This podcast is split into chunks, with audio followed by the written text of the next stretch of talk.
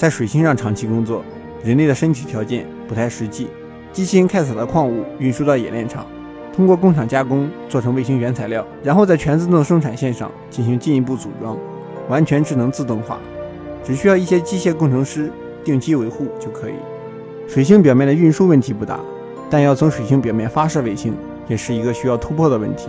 目前运输卫星最有效的办法就是通过火箭，但戴森球需要的卫星数量太大，火箭这个土方法就算了。如果可以发明一种轨道电磁炮，直接把卫星发射到太空中，然后通过特定的包装方式，让卫星到达特定轨道，可以像纸一样完全展开，那么发射的问题也被彻底解决了。先被发射到太阳预定轨道的卫星，可以先行进入工作状态，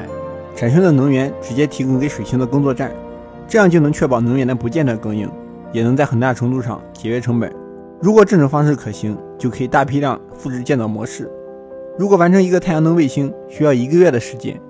那么，完成戴森球的项目可能只需要十年的时间。当科技发展到一定高度的时候，戴森球并不是一个非常难以实现的幻想。